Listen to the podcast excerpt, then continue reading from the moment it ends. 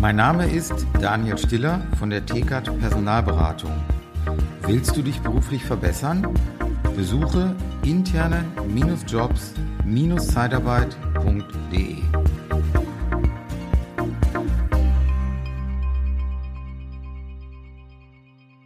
Ja, willkommen beim Podcast Liebe Zeitarbeit. Schön, dass du wieder dabei bist. Und heute kannst du das auch als Video sehen bei YouTube, denn ich habe heute den Carsten Ormann dabei. Carsten ist Experte für Führungs- und Bewusstseinsentwicklung. Und ich freue mich sehr, dass er dabei ist, ist schon lange in dem Geschäft und äh, wird uns heute zum Thema ganzheitliche Führungskräfte und die Entwicklung von ganzheitlichen Führungskräften, wird er uns heute Rede und Antwort stehen. Herzlich willkommen, Carsten, im Podcast. Liebe Zeitarbeit, der Podcast mit Daniel Müller.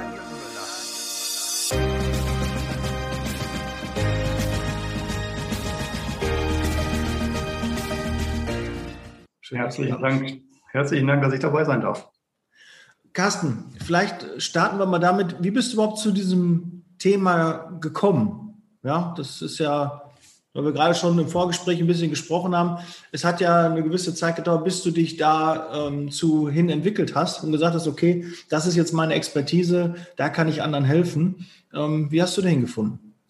Also im Prinzip ähm, bin ich selber ein Mensch aus der Praxis. Das heißt, ich bin selber, habe selber jahrelang ähm, Führungserfahrung in einem internationalen Kontext ähm, bis hin zum Sektorvorstand von einem 40.000 Mann Unternehmen. Das heißt, ich habe ähm, international einiges an Führungserfahrung machen dürfen.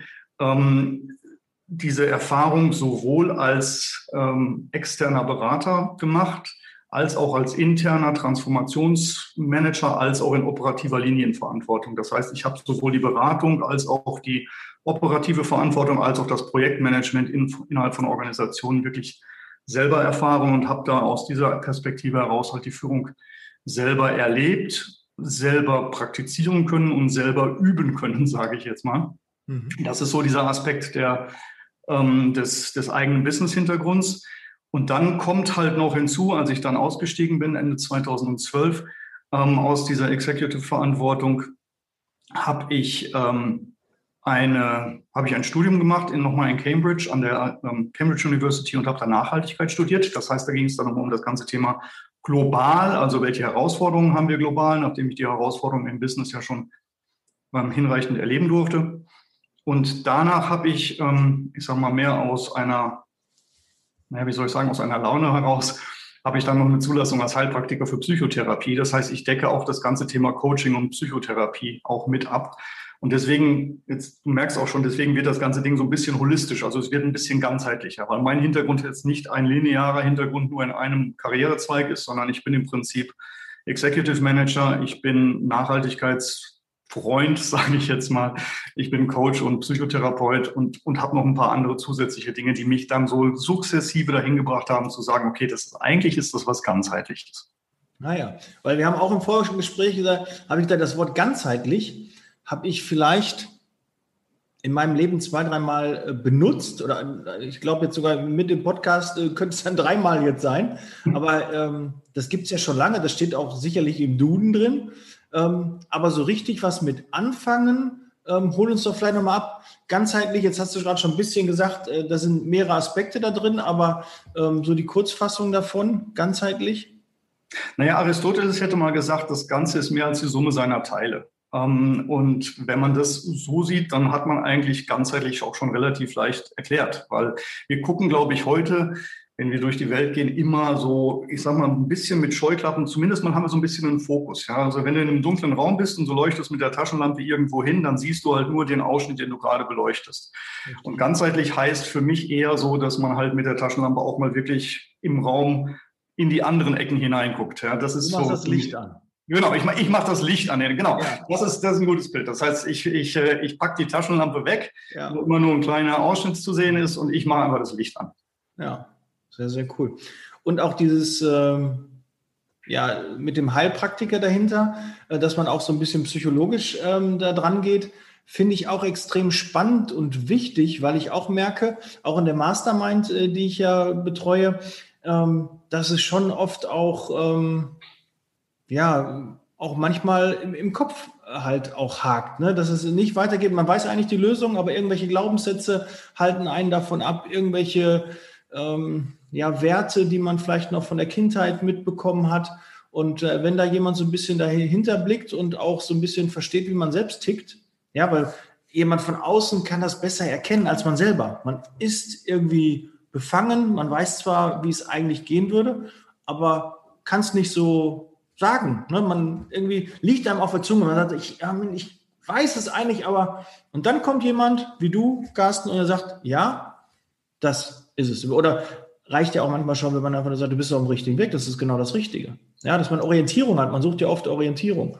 Und ganzheitliche Führung hat auch, glaube ich, ganz sicher was mit Orientierung zu tun.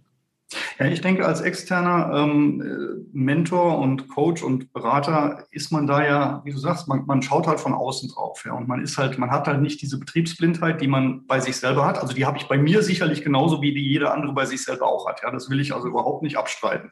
Aber wenn dann halt jemand von außen kommt, der kann dann halt, ich sag mal, mit einem neutraleren Blick darauf schauen und kann das nochmal ich sage mal, auf sich wirken lassen und vor allen Dingen auch reflektieren, also zurückspiegeln. Und das ist halt das, was man, was ich persönlich als eine große Qualität äh, empfinde, sowohl im privaten als auch im Business-Kontext, dass man also ein Umfeld hat, was einem auch etwas widerspiegelt, also wo man auch praktisch daran wachsen kann, dass das Umfeld einem auch bestimmte Art von Feedback gibt.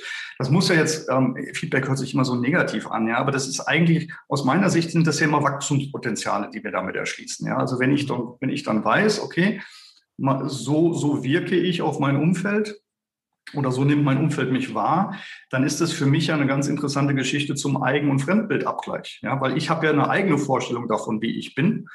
Und wenn du mir jetzt sagst, äh, aber ganz ehrlich, das sehe ich jetzt gar nicht so wie du, ja, dann ist das für mich ja interessant. Dann kann ich ja daran wieder mich weiterentwickeln. Und das ist ja für mich eigentlich mein Leidenschaftsthema, dass ich sage, okay, wie entwickeln wir uns dann in dem Moment weiter? Und da ist, glaube ich, dieser Kontext, dieser, dieses Spiegelns, dieser Reflexion ähm, sehr, sehr wertvoll und das dann halt durch einen externen Menschen, einen Coach, Berater, Mentor oder wie auch immer. Ähm, das ist, glaube ich, der Grund, warum, warum das so wertvoll ist. Mhm. Aber viele haben ja Angst, sich einen Coach, einen Mentor zu nehmen, weil das vielleicht so ein, so ein Zeichen von Schwäche sein könnte, dass man nicht alleine klarkommt. Äh, wie, wie entgegnest, entgegnest du denen, die, die solche Glaubenssätze vielleicht haben? Also den entgegne ich als allererstes mal dadurch, dass ich sage, das hat, das hat was mit einem kulturellen Hintergrund zu tun. Wenn wir in Amerika wären, würde das jeder total cool finden und derjenige, der keinen Coach und keinen Mentor hat, das ist ein Loser. Ähm, ist halt, also deswegen, man muss immer schon, man muss immer schon mal sehen, es ist einfach ähm, unterschiedlich adaptiert. Ja, also Coaching, Mentoring ist unterschiedlich adaptiert. Und das, die Herausforderung liegt einfach darin, dass viele Leute glauben, der Coach, den braucht man nur dann, wenn man Probleme hat oder den Mentor braucht man nur dann, wenn man Probleme hat. Das heißt, ich unterscheide im Prinzip zwischen Problemlösungsmotivation und Potenzialentwicklungsmotivation. Das heißt, was ist der Grund? Warum werde ich irgendwo beauftragt? Warum werde ich gerufen, sage ich jetzt mal? Und das kann natürlich sein, dass irgendjemand Probleme hat. Was ich noch persönlich viel, viel schlimmer finde, ist, dass dann die Personalabteilung anruft und sagt, der hat Probleme. Ja, also das ist dann, ist dann nochmal eine Portion interessanter. Also auf jeden Fall ist es irgendwo in der Wahrnehmung des Menschen selber oder in der Wahrnehmung des Umfeldes, dass es Probleme gibt. Und das ist dann der Hintergrund. Oder es kann, und das finde ich persönlich viel, viel spannender, es kann aber auch Potenzialentfaltung als Motivation dahinter stehen. Aber das sehen die wenigsten. Ja, die, die wenigsten sehen im Prinzip, dass das eigentlich ein Potenzialentfaltungsmechanismus ist, der auch zugleich Probleme mitlöst, die auf dem Weg noch auftreten. Ja, aber mhm. meine Kernmotivation, wenn ich mit Menschen arbeite und auch meine Haltung dazu ist eigentlich, dieses Potenzial des Menschen zu entwickeln und während wir das Potenzial entwickeln, auf dem Weg auch noch die Probleme aufzuräumen, die, vielleicht, die uns vielleicht noch begegnen. Mhm. Wie, wie gehst du da dran? Was musst du als erstes von deinen, ähm, wie, wie, wie, nennst du die? Ähm, Klienten. Ich, ich rede von Klienten. Klienten, ja. Wie, Jetzt ein neuer Klient ruft bei dir an und sagt, Carsten, Herr Ormann, ich brauche Ihre Unterstützung, glaube ich, ich möchte gerne mein ganzes Potenzial entfalten oder ich habe ein Problem, ne, das ist ja, äh, ne, dann kann man das auch machen. Ähm, weil ich auch manchmal so feststelle, dass auch, auch Leute oft Angst haben, die Hose runterzulassen. Also wirklich mal zu erzählen, so ein Seelenstriptease hört sich so doof an, aber mal so ein bisschen will ich erzählen, wo, wo der Schuh drückt. Und äh, allein durchs Erzählen ist das ja schon, ähm, hilft das ja schon. Ja, dass man das einmal losgeworden ist, dass man darüber spricht und oft hat man schon selbst eigene Ideen und äh, kommt dann auch selbst auf die Lösung. Weil das finde ich so das ideale Coaching, wenn der Klient dann sagt, ja, das und das habe ich und dann, äh, ja, eigentlich jetzt, wo ich so sage, ist ja eigentlich ganz einfach. Ne? Und äh, wenn man den dann dabei begleitet und dann noch so mit zuspricht, glaube ich, ist das sehr gut. Aber ich hatte dich ja gefragt, wie gehst du dran, neuer Klient, was, äh, was ist da, ähm, die, die, was sind die ersten Schritte mit ihm? Ja, also im Prinzip hast du das gerade schon gesagt. Ein ganz, ganz wichtiger Schritt ist halt einfach erstmal zu klären, worum es dem Klienten geht. Ja, also was möchte er denn jetzt eigentlich letztlich erreichen? Das kann ja alles Mögliche sein. Also es kommen Leute, die, ähm, ich sag mal, die einfach kurz vorm Burnout stehen, Stress haben, ja. Also muss man da halt gucken, was man damit macht, dass die erstmal wieder in ihre eigene Energie so reinkommen, dass wenn sie morgen in die Firma gehen, dann nicht gleich mit dem Herzinfarkt tot umfallen. Ja, also das gibt's auch. Aber das ist natürlich eine ganz, ganz andere Kategorie von Aufgabenstellung, als wenn du jetzt sagst, da ist jemand, der ist, keine Ahnung, im, im mittleren bis oberen Führungsmanagement und will den nächsten Karriereschritt machen. Ja, mhm. und ist dann praktisch daran interessiert, was kann ich noch tun? Und dann kann man da natürlich analysieren, wie passt das. Wieder eine andere Kategorie von, von Aufgabenstellung ist, wenn jemand sagt, ah, ja, ich bin hier zwar der total karrieregeile Mensch, ähm, aber irgendwie klemmt es zu Hause, ja, und meine Frau redet nicht mehr mit mir oder sowas, ja. Das heißt, dann kommen wir im Prinzip so in diese Geschichte, wie kriegen wir Arbeit mit, mit Privatleben verbunden, ja. Mhm. Das heißt, es ist wirklich, äh, am Anfang ist es wirklich interessant, oder nicht interessant, aus meiner Sicht notwendig herauszuarbeiten, was ist eigentlich jetzt das, das ich sage mal, der Aufhänger. Und ich sage jetzt deshalb der Aufhänger, weil häufig ist das, was, in, was initial genannt wird als Aufgabenstellung oder als Problemstellung oder als Wunsch, ist nachher gar nicht mehr das, woran man arbeitet. Das ist so meine Erfahrung, sondern an, an sich kommen Leute dann, die haben irgendein, irgendein Thema. Sie glauben auch, dass das das Thema ist, was ja auch vollständig legitim ist. Aber bei der Erarbeitung dieses Themas kommen dann wieder andere Aspekte ins Spiel, so dass das eigentliche Problem mehr so ein Symptom einer, einer zugrunde liegenden Ursache ist. Und an der Ursache würden wir dann arbeiten. Das heißt, man tastet sich im Prinzip so hinan, äh, heran. Ja? Also das ist so die, die klassische Vorgehensweise. Ähm, und das andere, was, was auch ganz, ganz wichtig ist, das hast du auch angesprochen bezüglich dieses Seelenstriptease, ähm, das ist im Prinzip einfach Vertrauen aufzubauen. Weil ähm, ich persönlich bin der Meinung, wenn, wenn das richtig gut funktioniert zwischen einem Coach oder Mentor und einem Klienten, dann ist da ein so, ein so großes Vertrauen da, dass ich, ich sage manchmal, ich kenne meine Klienten besser, als das Umfeld die Klienten kennt. Ja. Weil nämlich genau von mir ja keine Gefahr ausgeht auf irgendeine Art und Weise wahrgenommene Gefahr ausgeht. Ja? Mhm. Alle anderen im Umfeld haben ja immer irgendein bestimmtes Eigeninteresse. Das einzige Eigeninteresse, was ich habe, ist, dass es meinem Klienten gut geht. Also das Bestmögliche für meinen Klienten zu erzeugen. Während, wenn ich hier, wenn ich mich jetzt selber als Klienten betrachten würde, wenn dann meine Frau, äh, da habe ich Themen mit meiner Frau. Ja, die Kinder auch nicht immer einfach und im, im Job und mit dem Nachbarn, mit, mit, dem streite ich mich, weil die Hecke nicht geschnitten ist. Ja? So, also von daher habe ich ja in meinem Umfeld immer irgendwelche potenziellen Eigeninteressen, während ich dann als Coach oder wenn ich dann einen Coach oder einen Mentor habe, wenn der das ordentlich macht, dann ist der ja frei von einem Eigeninteresse. Das heißt, ich kann als Klient mich die, gegenüber diesem Coach potenziell vollständig öffnen, weil ich, der tut mir ja nichts. Ganz im Gegenteil, ja, der, der hilft mir ja nur. Mhm. Aber trotzdem, und da hast du es, das hast du auch schon angesprochen, trotzdem ist es natürlich ganz, ganz essentiell, weil wir haben ja trotzdem auch teilweise aufgrund von älteren Erfahrungen oder so etwas auch teilweise innere Hemmnisse. Das hat dann aber nichts mit dem Coach zu tun, sondern das hat was mit meiner Persönlichkeitsstruktur zu tun. Mhm. Ja. Vielleicht sind einfach Männer mittleren Alters, die weiße Hemden tragen und sich Mentoren nennen, äh, ein rotes Tuch. Ja, kann ja sein. Hm. Also von daher, da kommt dann auch wieder dieser psychologische Aspekt dann teilweise mit rein. Ne? Also das muss nicht sein. Also ich glaube sowieso, dieses ganze Thema Psychologie wird ja vollständig, ähm, also dieses Thema Psychotherapie.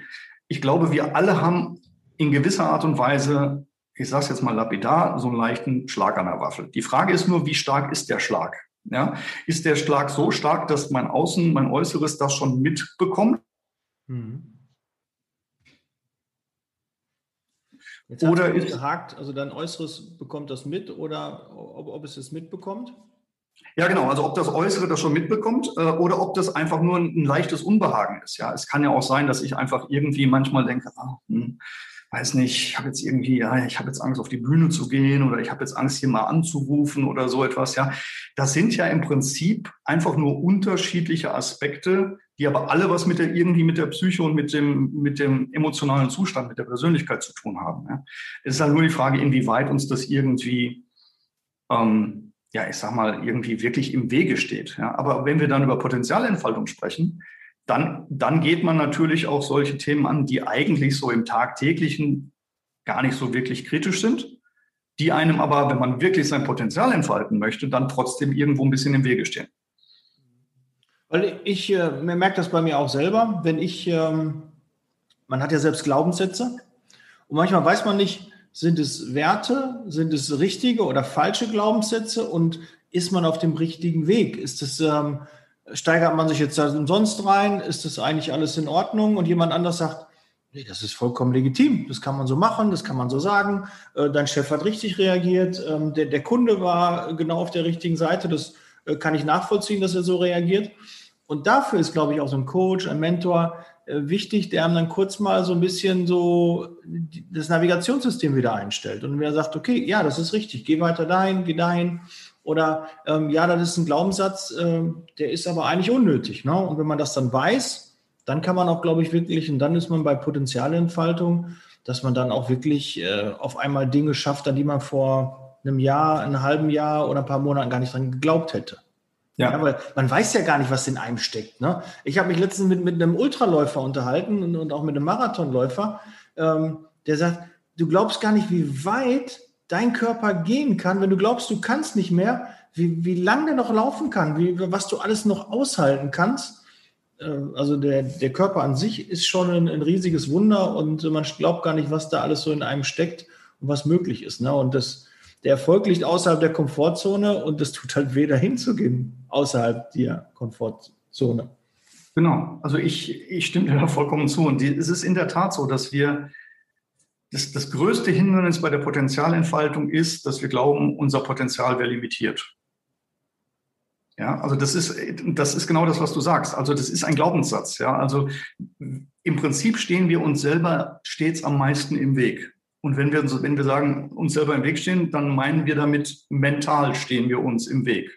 Ja, da gibt es irgendetwas beim, bei, in mir, was mir sagt, hm, ich kann das nicht oder ich kann jetzt nicht noch weiter oder was auch immer, ja.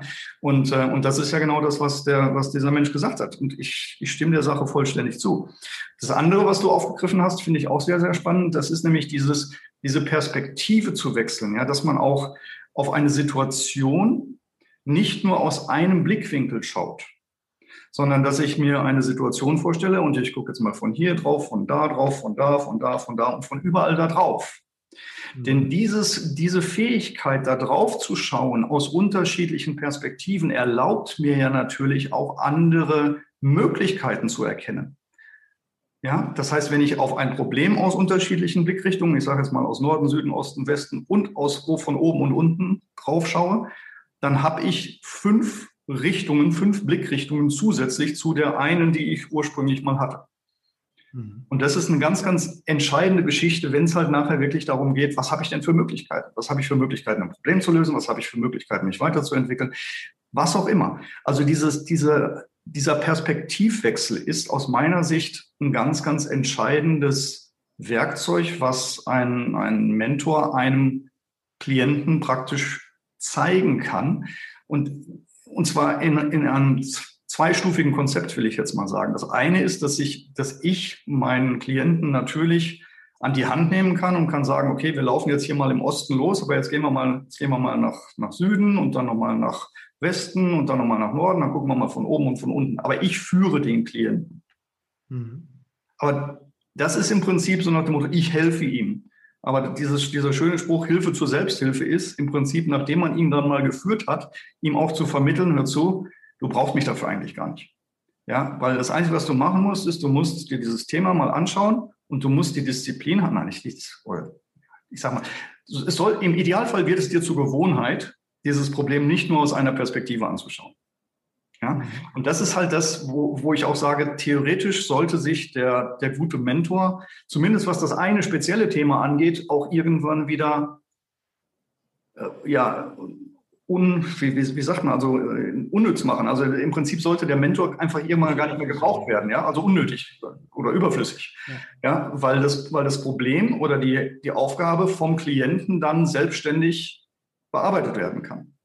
Ja. Klar kann es dann natürlich wieder andere Aspekte geben, wo dann der Mentor wieder, wieder neue Impulse gibt, wo wieder andere Werkzeuge vermittelt werden und wo dann halt wieder was gelernt werden kann. Aber ich persönlich bin jemand, der, der ganz klar sagt, ich möchte eigentlich keine abhängigen Klienten, ja, sondern ich möchte ähm, ja selbst, wie, wie sagt man, selbstermächtigte Klienten, ja, also Klienten, die klar, die kommen am Anfang mit einem Thema und dann, dann zeigt man ihnen, was, man, was wir machen können gibt ihnen aber auch das Werkzeug an die Hand. Also ich gebe meine Werkzeuge immer mit an die Hand. Ja? Also die Werkzeuge, die ich einsetze, die erkläre ich auch meinen Klienten. Ist, mhm. weil ich einfach denke, es ist fair. Ja? Es ist fair. Macht doch Sinn. Aber ich kann, also, dass so ein, so ein Mentor, so ein Coach äh, überflüssig wird, also würde bei mir zum Beispiel, glaube ich, nicht passieren, weil ich, äh, wenn mir jemand hilft und ein Problem bei mir löst und ich sehe, boah, das war ja total easy. Wenn ich jemanden immer an meiner Seite habe, der mich quasi immer begleitet, wo ich die Handynummer habe, den kann ich anrufen. Jetzt habe ich ein Thema. Äh, das ist doch richtig geil. Warum ja. soll ich das denn loslassen? Das ist doch nur, äh, wenn ich einmal verstanden habe, dass es schön ist, wenn mir jemand hilft. Warum soll ich dann darauf nochmal verzichten? Ich bin vollständig bei dir. Das ist ja auch faktisch so. Ich habe das nur, nur in Bezug auf dieses eine Problem, auf dieses Nein, eine. Es, es ehrt dich ja, alles gut, Carsten, gar, gar nicht so, ne? Das ist ja auch, auch, richtig, ne? ich persönlich würde mich einfach freuen, wenn ich jemanden dauerhaft an meiner Seite habe. Genau. Natürlich kann ja jemand sagen, ja, pass auf, Daniel, du weißt doch schon alles, du brauchst mich doch gar nicht mehr. Ach ja, weißt du, ist aber trotzdem schön. Man muss nicht ja. alleine laufen, ne? Und das, das ist es auch. Ich sag mal, eine der Erfahrungen, also im Prinzip, Im Prinzip sind eigentlich meine Klienten alle langjährige Klienten. Ja? Also das ist, äh, das ist ganz selten, dass man nur ähm, mal so eine Kurzintervention hat oder so etwas und dann im Prinzip von dem Klienten nie mehr was hört. Also da bin ich vollständig bei dir. Das, mhm. ich, mir ging es nur um dieses Thema der Selbstermächtigung. Also ja, es gibt dies, es ist meine persönliche Erfahrung auch, dass Klienten in der Regel längerfristige Klienten sind. Und das Interessante ist ja auch, wenn du dann in der Führungsebene bist, und wenn wir jetzt über Führungskräfte sprechen, je weiter du nach oben kommst, umso einsamer wirst du. Und dann wird irgendwann der Mentor zu deinem besten Freund, weil er, Entschuldigung, weil er im Prinzip noch der Einzige ist, dem ich vertraue. Mhm. Ja, weil ich weiß ja nicht, der andere Kollege, der will ja, der sägt ja sowieso schon an meinem Stuhl, ja, und ob der Aufsichtsrat wirklich so happy mit mir ist und und da die Gewerkschaft ist auch nicht so ganz gut auf mich zu sprechen, ja, mit wem soll ich denn reden? Hier bekommst du jetzt den Originalkommentar von einem der Mastermind-Teilnehmer. Viel Spaß. Ja, liebe Zeitarbeit Mastermind. Ich war damals selbst in der Situation, dass ich an einem Punkt angelangt war, wo es einfach nicht mehr voranging. Ich wollte meine eigene Firma weiter voranbringen. Ich bin deswegen in die Zeitarbeitsbranche gegangen, respektive habe mich selbstständig gemacht um mein eigenes Ding durchzuziehen. Doch vielleicht kennst du das, wenn du an diesem Punkt angekommen bist, es werden immer weniger Leute, die man um Rat fragen kann. Und dann kam Daniel ums Eck und hat mir seine Mastermind vorgestellt. Und mein erster Gedanke war, naja, wo soll ich denn die Zeit dafür hernehmen, mich da einmal die Woche hinzusetzen und mich mit anderen Leuten auszutauschen, denn ich muss ja mein Geschäft voranbringen. Und genau das ist das, was du machen musst, weil es ist eine bewusste Entscheidung, sich Zeit zu nehmen und für das eigene Wachstum und das eigene Wachstum des Unternehmens sich Zeit zu nehmen. Und wenn du tatsächlich dein Unternehmen, deinen HR-Bereich oder deine Zeitarbeitsfirma voranbringen willst, neue Kontakte knüpfen willst, die wirklich Synergieeffekte hervorrufen und nicht einfach bloß leere Phrasen dreschen und einen riesigen Quantensprung machen willst, was deine Sichtbarkeit und deinen Erfolg angeht, dann ist die liebe Zeitarbeit Mastermind genau für dich. Also melde dich jetzt an unter dem Link unter diesem Video und ich hoffe, wir sehen uns dann bei der Mastermind 2.0. Also von daher, ich will das nur, nur unterstützen. Das ist genau das, was du sagst. Also es ist, aber du gehst halt am Anfang durch diesen Prozess durch und irgendwann wird das halt einfach, das wird wie so ein, wie so ein Team, ja. Das, äh, auch, auch kommerziell ist das, also nicht kommerziell, sondern von, den, von der Art, wie man dann miteinander zusammenarbeitet. Es gibt natürlich das Format, dass man sagt, äh, wir haben jetzt hier, was weiß ich, interventionsbasiert, kost, äh, wird pro Session abgerechnet oder eine Reihe von Sessions. Mhm. Oder wenn man das so lapidar sagt, man kann auch Flatrates, also einfach Betreuungsflatrates, ne, dann ist man halt einfach da. Mhm. Ja, man ist einfach da. Dann, dann, dann kann man mich halt jederzeit anrufen. Man, dann derjenige weiß auch, dass ich vielleicht noch andere Sachen habe, aber dann rufe ich halt zurück. Ja, also das sind, das ist halt einfach eine andere Art der Interaktion, ja, wo dann halt einfach klar ist, hier der Carsten, der ist, der ist grundsätzlich da, wenn wenn die Hütte brennt oder wenn ich mal einfach irgendwie was reflektieren muss oder so etwas, dann kann man mich anrufen. Mhm. Sehr, sehr gut. Weil das ist ja wirklich so, also die Luft wird oben enger und auch gerade jetzt in Bezug auf Zeitarbeit.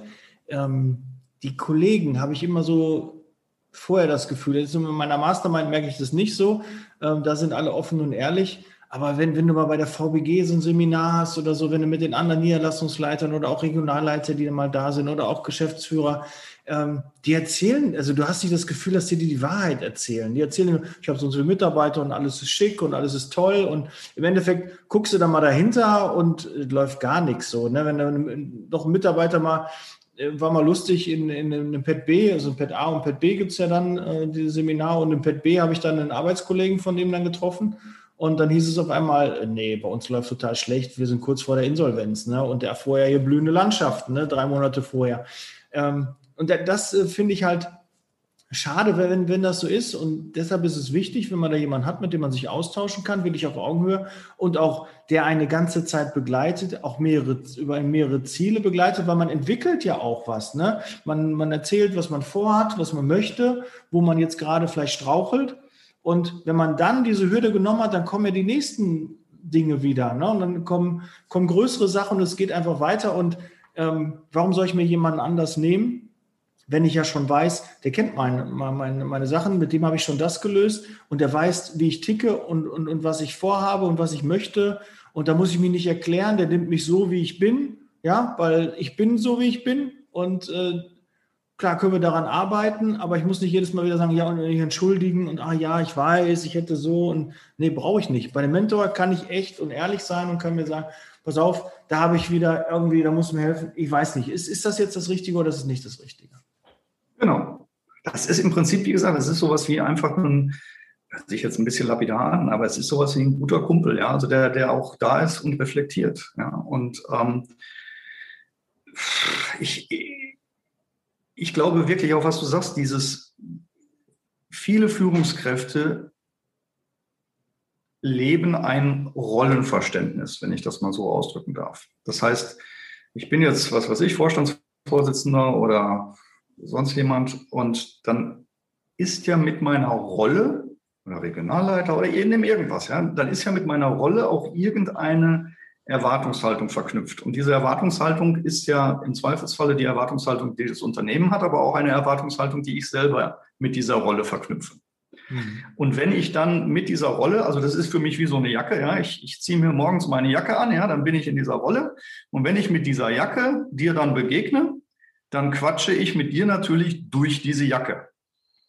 Ja, dass ich da drunter nackig bin und ich nackig was ganz, ganz anderes sagen würde, als wenn ich mit dieser Jacke vor dir stehe, ist ganz klar. Nur der Mentor an sich, der Mentor kann natürlich, sieht natürlich auch die Notwendigkeit, dass da eine Jacke ist und dass aus der Jacke herausgesprochen man sich adäquat verhalten muss, ja, vollkommen klar.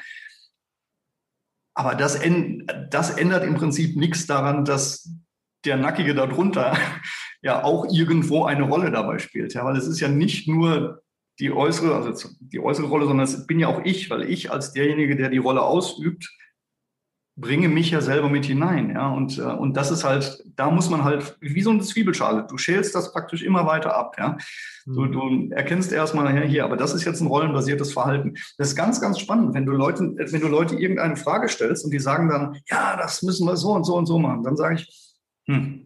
Das ist jetzt aber die Antwort aus Sicht des Vorstandsvorsitzenden, oder? Und dann sage ich, und was würden Sie für eine Antwort geben, wenn ich Sie als Privatperson fragen würde? Dann sagt er, ja, eigentlich können wir das ja so, also an sich dürfte man das ja so eigentlich gar nicht machen. Aber ich muss ja, weil. Ne, ne. Mhm. Wird erwartet, ja. Genau, es wird erwartet, ja. Das heißt, wir haben, wir haben auch häufig so eine Art internen Zielkonflikt, ja. Der eine, das eine ist die Zielsetzung, die aufgrund der Rolle existiert. Und das andere ist so das, das innere, ähm, die innere Stimme, sage ich jetzt mal, das innere ähm, Bewusstsein, was sagt, eigentlich geht das gar nicht, was wir hier machen. Ja? Mhm. Ähm, und das, das kannst du ja wirklich auch teilweise, ohne dass ich jetzt irgendwelche Beispiele, aber wenn man drüber nachdenkt, wird man ganz, ganz viele Beispiele finden, wo sich Unternehmen echt so verhalten und Führungskräfte das natürlich auch unterstützen, wo du dir als normaler Mensch sagst, das ist aber ethisch jetzt mal weit über die Grenze herausgeschossen. Mhm. Ja? Und dann ist halt die Frage, erkennt derjenige, der Führungskraft ist, dieses ethische Dilemma? Oder ist er schon so abgestumpft, dass er dieses ethische Dilemma schon gar nicht mehr sieht, weil er sich selber ja schon gar nicht mehr spürt, sondern nur noch seine Rolle ist? Ja? Hm. Das heißt, der nimmt sich schon selber gar nicht mehr wahr, der lebt praktisch nur noch die Rolle. Was in einem Extrem auch häufig passiert. Die anderen, die im Prinzip sich selber noch wahrnehmen und dann vielleicht irgendwie auch mal so, so eine Art Gewissen haben, ähm, die sagen dann, ja, ich habe diesen Konflikt, ja, und dann müssen wir halt an diesem Konflikt arbeiten. Und wieder andere kriegen es hin, dass sie authentisch ihr eigenes Sein mit ihrer äußeren Rolle vereinbaren können. Und das ist aus meiner Sicht das, äh, das, das, das beste Szenario, weil es das authentischste Szenario und auch das gesündeste Szenario ist. Weil ich mich ja nicht aufreibe. Unternehmenszweck haben sich quasi dann so verbunden. Genau. Und das, auch das kannst du ja wieder auf zwei unterschiedliche Arten und Weisen erreichen. Du kannst es dadurch erreichen, also jetzt mal von der Selbstständigkeit abgesehen, weil da kannst du das ja sowieso machen. Aber wenn du jetzt in einem Angestelltenverhältnis bist, dann kannst du das ja auf zwei Arten erreichen, dass diese Deckungsgleichheit entsteht zwischen deinem eigenen Zweck und dem Unternehmenszweck. Entweder du suchst dir ein Unternehmen, was den Zweck im Prinzip erfüllt, den du selber als Vision in dir trägst. Das heißt, du musst im Prinzip praktisch den richtigen Arbeitgeber finden. Oder du bist bei einem Arbeitgeber und versuchst diesen Arbeitgeber im Prinzip in einer Art Change, Wandel, Transformation so ein bisschen in deine präferierte Richtung mit zu pushen. Und das macht für mich jetzt einen ganz, ganz wichtigen Aspekt der, des Führungsverständnisses auch aus, weil ähm, Führung in der so wie man es konventionell definiert, ist ja Verhaltensbeeinflussung zur Erreichung eines Zieles. Also Führung ist Verhaltensbeeinflussung zur Erreichung eines Zieles. Das Problem bei der, bei der konventionellen Führung ist, dass die wenigsten Führungskräfte die Ziele kritisch hinterfragen. Das heißt, die kriegen ein Ziel gesetzt, was weiß ich, du hast halt ein, bestimmte, ein bestimmtes Umsatzziel oder ein bestimmtes, ja.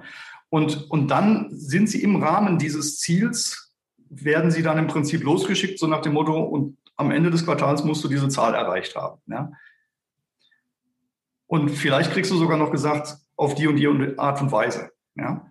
Und dann kannst du natürlich eine gute Führungskraft sein, indem du einfach dieses Ziel, was dir jemand von außen gibt, einfach, ich sage jetzt mal, stupide versuchst zu erreichen. Die nächste Art des Leaderships oder eine weitere Leadership-Kompetenz ist das, was ich Critical Leadership nenne, also kritische Führung. Kritische Führung kann nämlich auch ja natürlich Verhaltensbeeinflussung vornehmen, keine Frage. Also alles, was das konventionelle Leadership kann, kann das kritische, kann die kritische Führung auch. Aber die kritische Führung hinterfragt auch die Zielsetzungen und Vorgehensweisen. Das heißt, wenn ich als Führungskraft jetzt merke, ey, ich weiß nicht, ob wir wirklich jetzt diesen, dieses diesen Atommüll, den wir hier produziert haben, in China einfach nur bei diesen, da hinter der Ecke, da einfach irgendwo den Leuten vor die Haustür kippen sollen, ja, dann ist das für mich als Führungskraft auch so eine Art Fragestellung, okay, ist das für mich jetzt das richtige Ziel? Ja? Hm. Will ich das Ziel auch mittragen oder will ich zumindest mal dann die Hand heben und sagen, wir sollten vielleicht nochmal darüber nachdenken, was mit den Chinesen, denen wir jetzt gerade den Atommüll da vor den, oder was weiß ich, in Afrika, wo wir jetzt gerade den Atommüll da ungeschützt vor die Haustür kippen, was mit denen passiert. Ja. Und das, das ist für mich, deswegen nenne ich das Critical Leadership. Also das ist das kritische Hinterfragen, ob das, was wir als Führungsaufgabe durchführen operativ, ob das auch in die richtige Richtung geht. Und das haben wir ja in der Zeitarbeit. Ne? Das ist ja eine Branche, wo du jeden Tag mit Menschen zu tun hast, wo du jeden Tag Entscheidungen treffen musst, die auch äh, das Schicksal des Mitarbeiters beeinflussen, weil du für das regelmäßige Einkommen verantwortlich bist. Natürlich jede, jede Führungskraft, jeder Vorstandsvorsitzende sonst hat auch die Verantwortung für die Mitarbeiter intern wie extern, die dort beschäftigt sind. Das muss er natürlich auch. Auch da eine schlechte Entscheidung, Personal zu reduzieren, heißt auch, Mitarbeiter freizusetzen und ja, klar kann man sich einreden, okay, die, die, haben die Chance, jetzt einen besseren Arbeitgeber als man selbst zu finden, ne? sich mal neu umzuorientieren und irgendwie besser zu finden. Aber gerade in der Zeitarbeit gibt es halt ein paar Dinge, wo man dann manchmal denkt, ja, aus Firmensicht, ja, muss ich das jetzt so machen? Aber aus menschlicher Sicht äh, würde ich sagen, nee, kann man, äh, ist ein bisschen noch Luft nach oben. Und äh, da ist halt, und da habe ich auch schon mal in einer Podcast-Folge er, erwähnt, da werden halt viele auch braun ne? und, und, werden dann auf einmal gehen in eine Richtung, die nicht gut ist. Und das entwickelt sich dann zu schwarzen Schafen. Und da brauchst du dann gute Führungskräfte, die das erkennen und dann gegensteuern und sagen, ja, pass auf, nee, du zahlst ihm jetzt den Krankenschein. Du ähm, machst jetzt nicht, da setzt ihn jetzt nicht frei, der hat jetzt Probleme zu Hause, jetzt lässt ihn zwei, drei Tage zu Hause und dann gehst du weiter diesen Weg mit dem. Und das dieses Menschliche zu behalten, obwohl man Führungskraft ist oder Verantwortung hat, diesen Druck vom Kunden, von, vom Arbeitgeberseite und selbst, den man sich macht und dann noch Werte und Ethik, ja, ne, mal ganz ehrlich, ja, ist klar, dass man eine Unterstützung braucht, wenn man keine gute Führungskraft hat. Und das ist auch nicht, nicht schlimm. Manchmal braucht man das, man braucht einen Kompass. Und diese, und das ist genau dieses Spannungsfeld, was du gerade beschrieben hast. Das ist genau das Spannungsfeld, was da draußen wirklich existiert. Das ist ja nicht aus den Fingern bezogen, äh, sondern das ist, das ist genau das. Und wenn wir so ein Spannungsfeld haben, dann ist ja die Frage, welche Werkzeuge und welche Kompetenzen haben wir, um mit solchen Situationen adäquat umgehen zu können. Ja? Und das ist dann wieder etwas, wo dann Jetzt hat es wieder gerade kurz. Weiß nicht, wie man damit umgehen kann. Ja, also es, ist, es gibt dann immer wieder andere Möglichkeiten, die man noch ins Spiel bringen kann, wie man, wie man damit umgeht.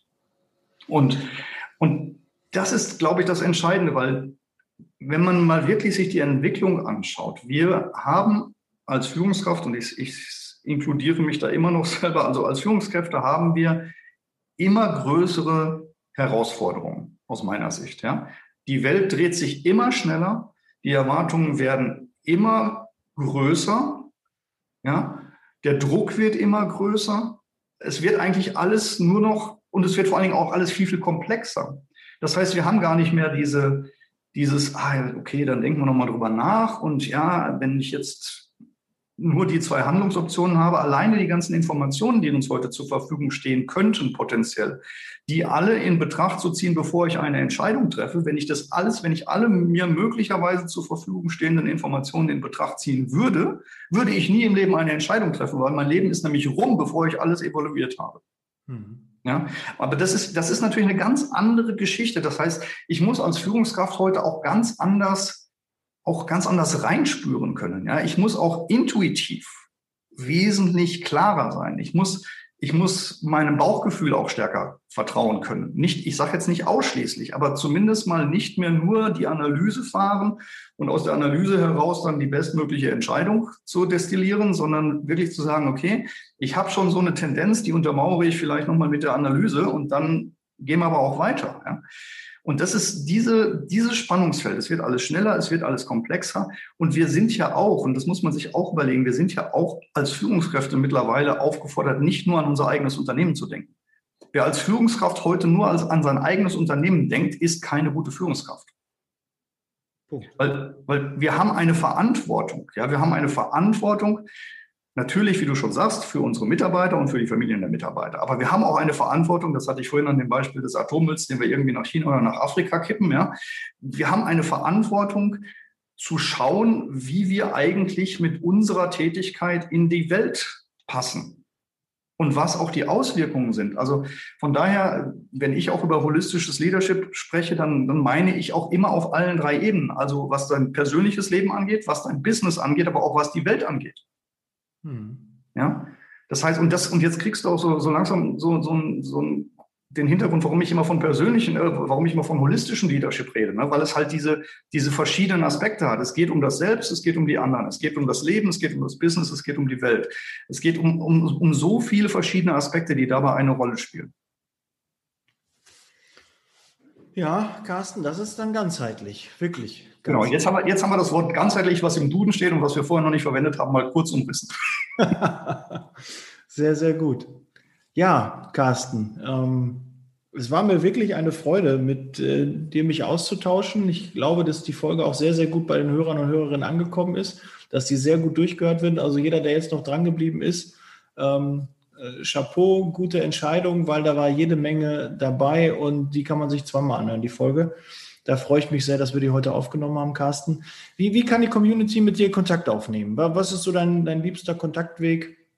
Das ist immer so meine Abschlussfrage. Also, äh, wenn man heute auf diese Frage nicht mit der Antwort äh, meine Webseite kommt, mhm. sondern wenn man, wenn ich jetzt eine Adresse rausgeben würde und sage, schreibt mir eine Postkarte, dann wäre das wohl nicht ganz zeitgemäß. Meine, meine Webseite ist ganz einfach Carsten Ohrmann zusammengeschrieben. .com, Carsten mit C, Ohrmann, Ohr wie Nase, Mann wie Frau, carstenohrmann.com, da findet man alle Kontaktdaten und wenn jemand äh, Spaß dran hat, einfach melden. Und ja, dann gucken wir mal, was wir draus machen können. Ich stelle auch gerne den Kontakt her und in den Shownotes wird natürlich auch alles vermerkt. Kannst du gleich reingehen und äh, dann freue ich mich, wenn du den Carsten mal ähm, ja, mal kontaktierst, dich mal austauscht mit ihm und äh, er kann dir ganz sicher weiterhelfen in vielen, vielen Dingen. Okay. Ja, Carsten, vielen Dank. Setz Leasing Baby. Wir sind raus. Bleib gesund und ich freue mich bis zum nächsten Mal. Der Podcast wird unterstützt von der TCAT Personalberatung, ihrem Spezialisten, wenn es um die Besetzung von internen Stellen in der Personaldienstleistung geht.